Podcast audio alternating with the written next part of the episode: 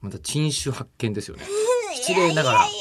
18歳で、このメール、このメール、さっきのドゥルシーさんって人が今日、すごいメールくれてくれてるんですそようで。すよ今回ねであ18歳の多分札幌の女性なんですね。えー、先週ですね、ええあのドゥルセさんがよっぴーガチ恋勢だということがそう分かったとで、あおのー待たせいたしました他に週をまたいですごいね、はいいっぱいいただいてて、で、それが、あのー僕のところに来てるんですが、僕が読むんじゃなくて、これ、えりこさんが読んだ方がいいそうんじでゃなすいかってこねだとってで、ラブレターみたいなものですから本人が珍し読むのはねく、珍しく、あのはい横流ししてます。お預かりいたしました。そのガチ恋勢になった理由から、まずは、えーご紹介していきたいと思います。え理由ー、ヨッピーさんは、ミューコミプラスで、はい。えー変態音響監督のコーナーで数々の方を餌食にされてきたことと存じます。はいえーつきましては、ヨッピーさん自らの妄想で、本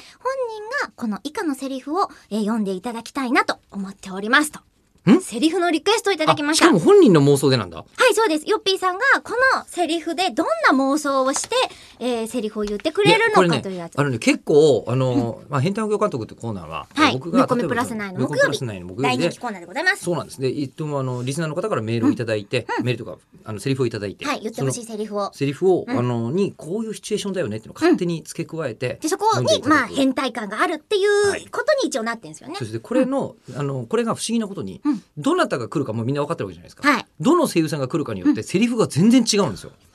本当にこれ面白いことに。どういう傾向があるんですかえっと、いや例えば、うんえーそうですね、うんあのこうどうしてもあの S っぽい役が多い男性声優さんとか、はい。えーもしくはめちゃめちゃ分かりやすいヒロインの子もいれば、うんやたらとなんかこう振られるところばっかり、うん。えーあの読まされがちな声優さんとかおーバラバラなんですよ。で、うんうんうん割と僕もそこは共通の感覚があるんですよ、うん声優さん多分えりこさんが来るとうん。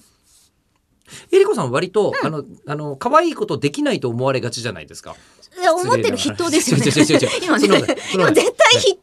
株主だもんね。ただうんただまたえりこさんもそのコーナー来てくれてるじゃないですか、うんはいそのために毎回思うのができるじゃないですかと思うんですそうよ。だからなんでできちゃうんだみたいな、それを出せみたいなことを毎回言われはしまだすっけてれどこも。こで言ってるここでだってできてないんで、っていうな、音響監督。ここではいやここではできてないの意味が違いますよ。ここではそういう意味じゃないじゃないですか。うんうんね、まあねのーうんでなのででこれつまりうんセリフが、えーただいま起きててくれたの、でも今日は寝かせられないなっていうのをあの自分についての妄想なんかないですよ。ないない。普段はどうやって言うんですか普段は「ただいま起きててくれない」頼むでも今日は寝かせられないなだから言わないじゃないですか後半ど何が起きてるのこれこういうのいや、はでもそこにどういうシチュエーションが、そう、あるのかをいっぱい妄想して、じゃあ明日も引き続き頑張っていただきたいいやです。いやいやいやもうやめときましょうよやめときましょうよ、えー、ええ言ってほしかったな。あわかった。じゃあ、もしも、はいホワイトデーのタイミングでうん、覚えてたら、吉田さんが、うんこれ、ホワイトデープレゼントにドゥルセさんにあげてくださいよ。お覚えてたらってとこが美味しいね覚えてたら